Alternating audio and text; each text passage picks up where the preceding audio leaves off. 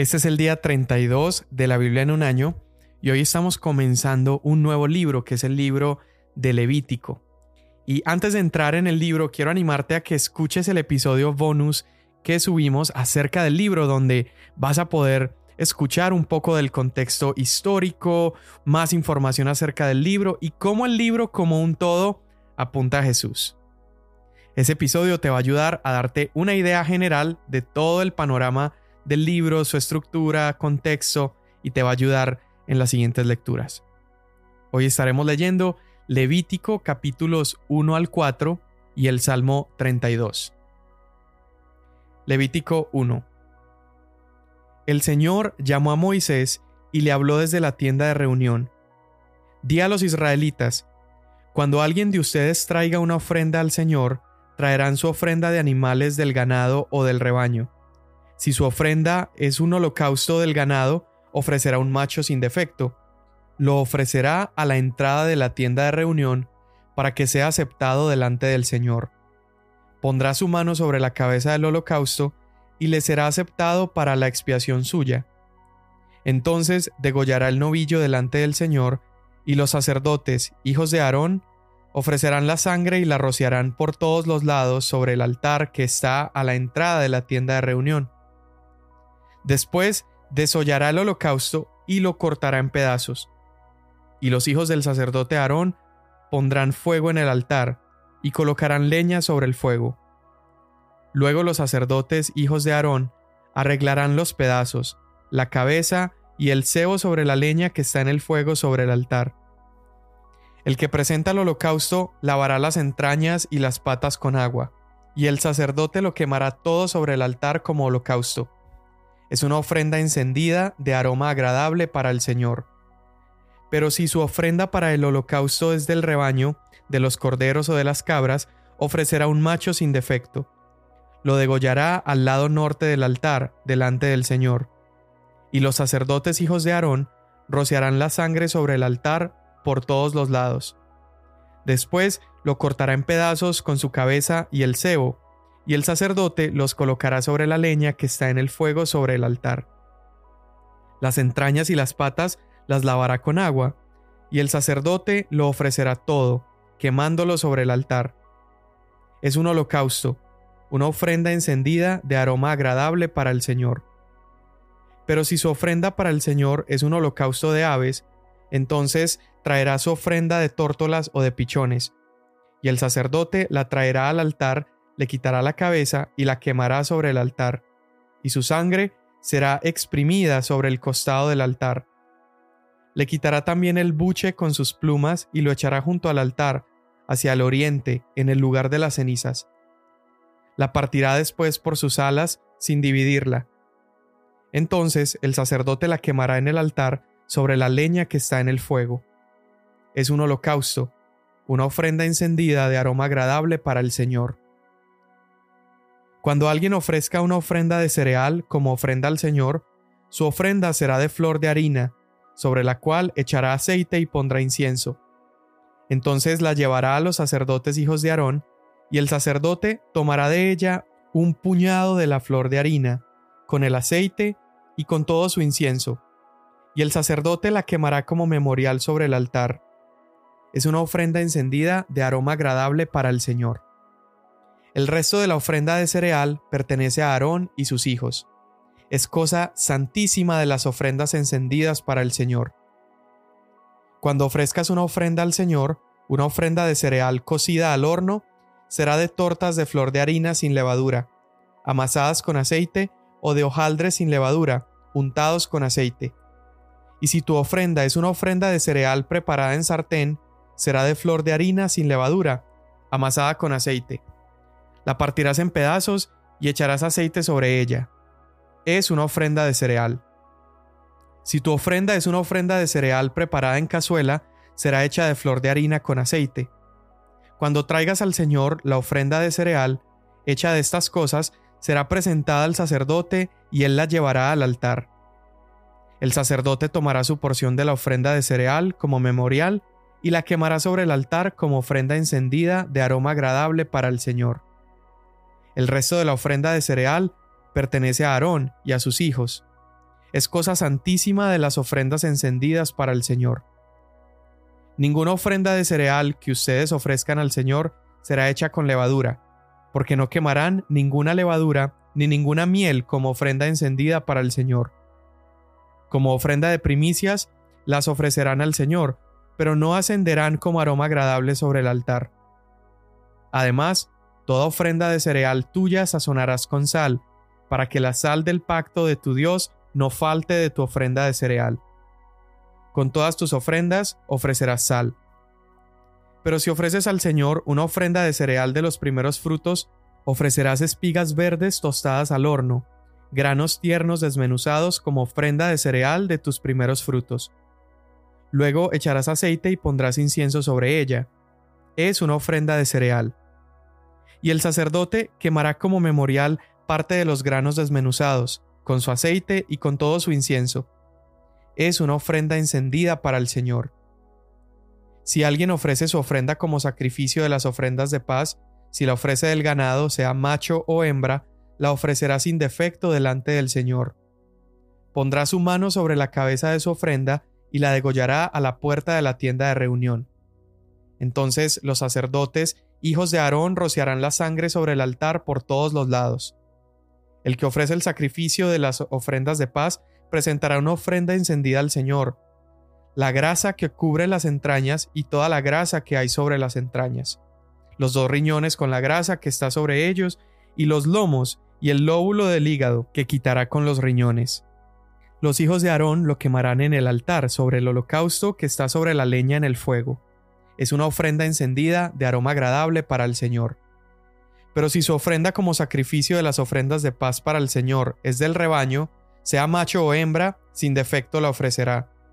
Si va a presentar un cordero como su ofrenda, lo ofrecerá delante del Señor. Pondrá su mano sobre la cabeza de su ofrenda y la degollará delante de la tienda de reunión. Entonces los hijos de Aarón rociarán su sangre sobre el altar por todos los lados.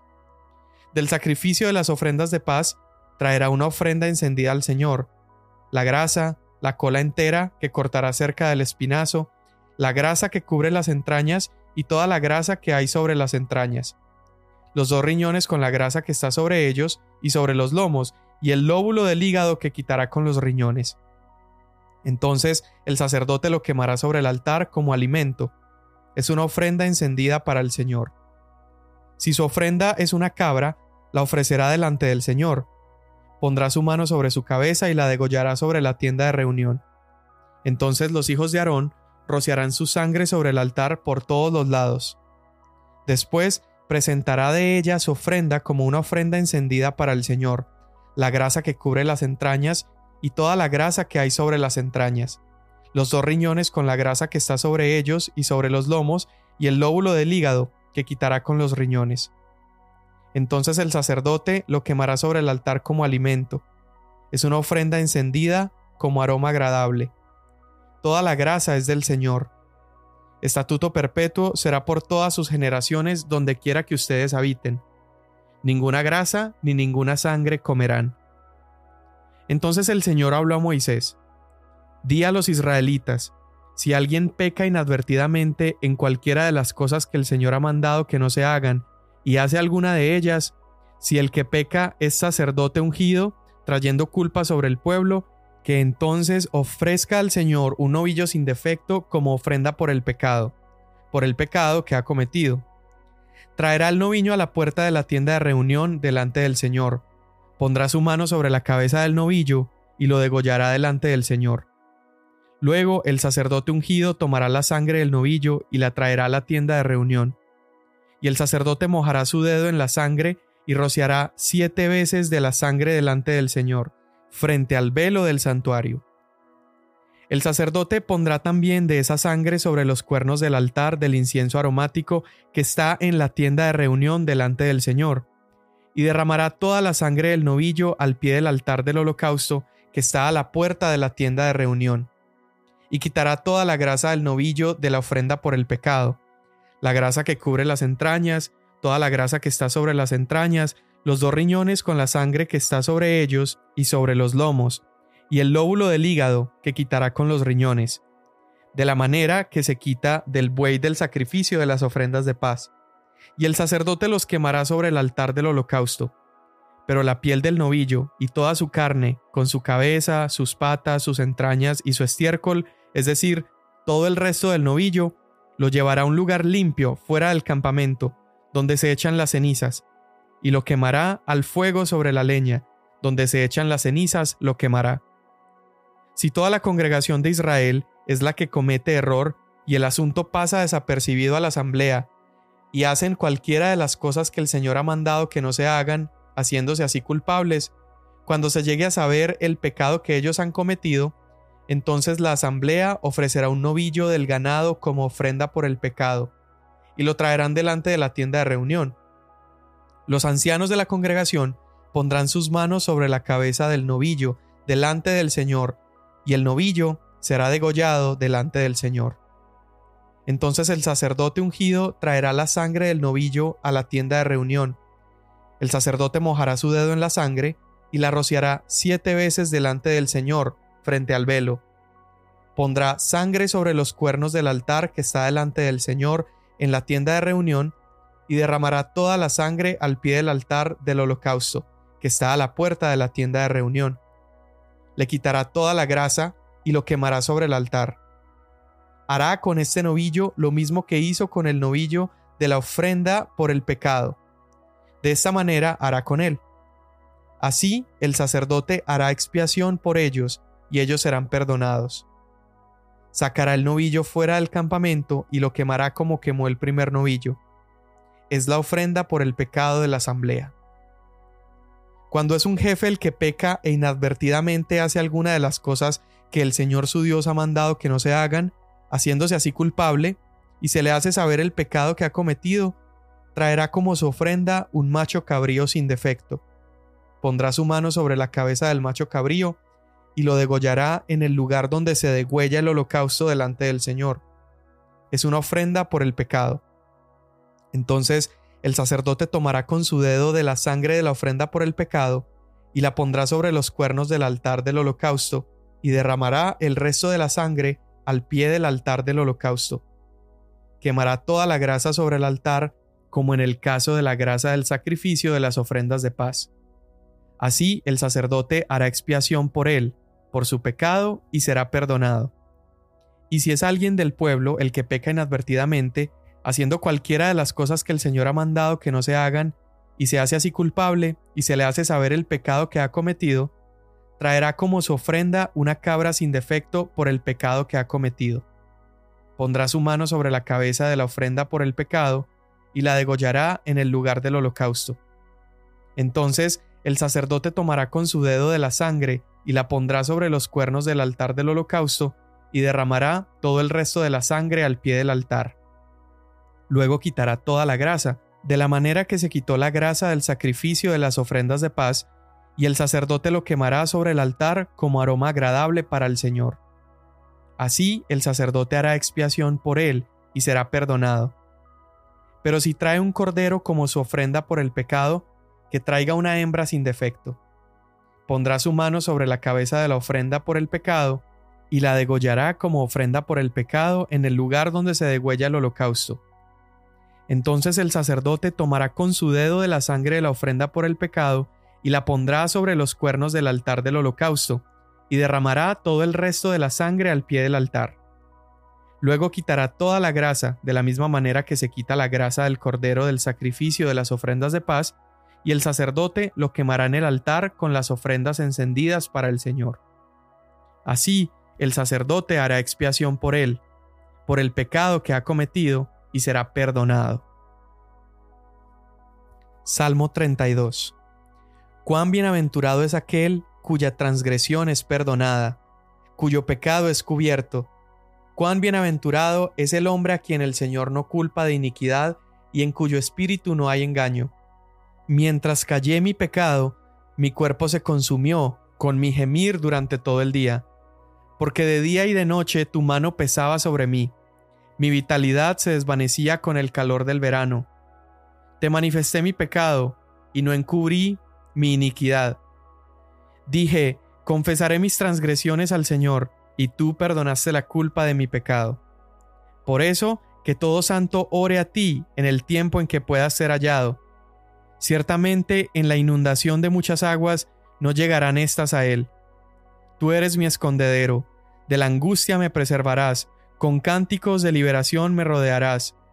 Yo te haré saber y te enseñaré el camino en que debes andar. Te aconsejaré con mis ojos puestos en ti. No seas como el caballo o como el mulo que no tienen entendimiento, cuyos arreos incluyen brida y freno para sujetarlos, porque si no, no se acercan a ti. Muchos son los dolores del impío, pero al que confía en el Señor, la misericordia lo rodeará. Alégrense en el Señor y regocíjense justos. Den voces de júbilo todos ustedes, los rectos de corazón. Amén. Qué apropiado haber empezado el día de hoy Levítico con el Salmo 32 también, acompañándolo porque el Salmo 32 es, esta canción de alegría de aquel que fue perdonado. David empieza diciendo, cuán bienaventurado es aquel cuya transgresión es perdonada y cuyo pecado es cubierto. Y precisamente de eso está hablando el libro de Levítico. Comienza explicándonos el sistema de sacrificios. Pero vámonos un poquito más atrás a recordar de dónde origina este sistema de sacrificios. Levítico está inmediatamente después de los hechos que suceden en Éxodo. El tabernáculo ha sido terminado, la gloria de Dios llena ese lugar, pero hay un problema. La gloria de Dios es tan potente, su presencia es tan sagrada, que Éxodo termina diciéndonos que Moisés ni siquiera pudo entrar a la presencia. Había un problema. ¿Qué esperanzas iba a tener entonces la humanidad si ni siquiera Moisés podía entrar a ese tabernáculo? Bueno, Levítico nos da la respuesta acerca de cómo entrar. Y la respuesta es expiación. Y expiar significa poder quitar la culpa de algo a través del pago de un precio. En este caso es expiar a través de el sacrificio de un sustituto. Y eso es lo que nos va a explicar el libro de Levítico, cómo los sacerdotes iban a hacer estos administradores de las transacciones entre Dios y los hombres, cómo asegurarse de que los métodos y las instrucciones de Dios para los sacrificios se siguieran correctamente. Ahora, ninguna de estas ofrendas o estos holocaustos, sacrificios, eran para calmar a Dios o para ganarse el favor de Dios. Ojo, no, no, no tenemos que verlo de esa manera porque si lo leemos superficialmente, pareciera ser que lo hacemos solamente para obtener una respuesta de Dios. Tenemos que ver este sistema de sacrificios como un regalo dado por gracia a la humanidad para permitirles vivir una vida sin culpa. Eso es un regalo de Dios para que los seres humanos pecadores como tú y como yo en aquel entonces pudieran vivir en un intento de relación correcta con Dios. Para eso era el sistema de sacrificios y había varios tipos de sacrificios y es lo que estamos leyendo acá. Número uno, tenías los holocaustos, que este era el más costoso de los sacrificios porque el holocausto requería que se sacrificara un animal entero y este animal tenía que ser sin defecto. Escuchamos una y otra vez esa palabra, sin defecto, sin defecto, y ahorita voy a hablar un poco de eso.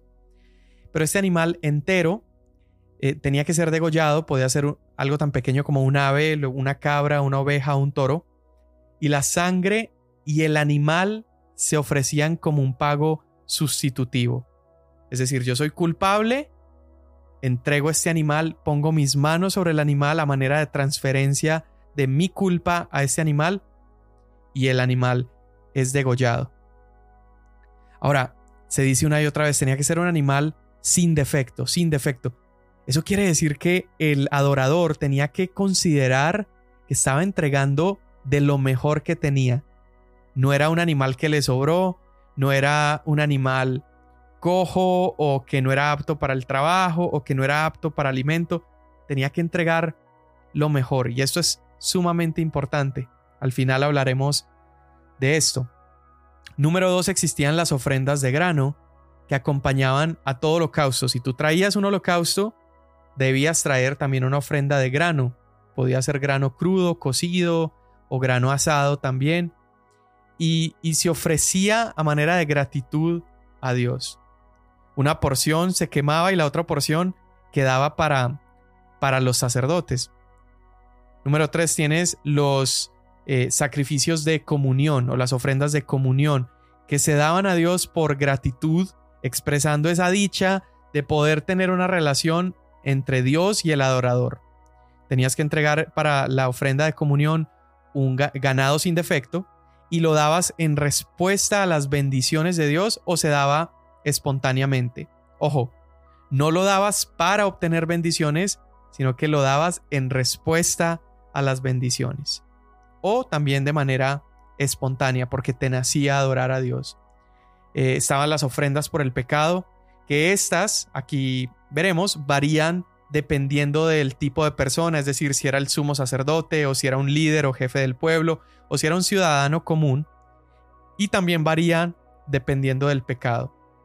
Esto muchas veces también es cuando ocurría un pecado que se cometía sin querer y no era posible restituirse, entonces se debía traer esta ofrenda por pecado. Y por último están las ofrendas por culpa, que es cuando cometías un pecado sin querer, pero era posible hacer una restitución. Por ejemplo, dañaste propiedad ajena y la podías restituir.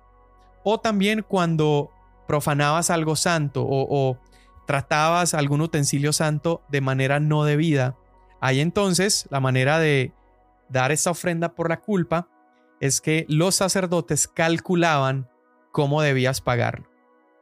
Ahora, para todo este sistema que estamos acá describiendo, ocurría algo y es que el adorador tenía una experiencia muy cercana con el sacrificio el, adorador o el pecador que iba a expiar su pecado tenía una experiencia muy cercana con ese sacrificio que estaba entregando porque debía poner sus manos sobre el mismo animal que iba a ser degollado.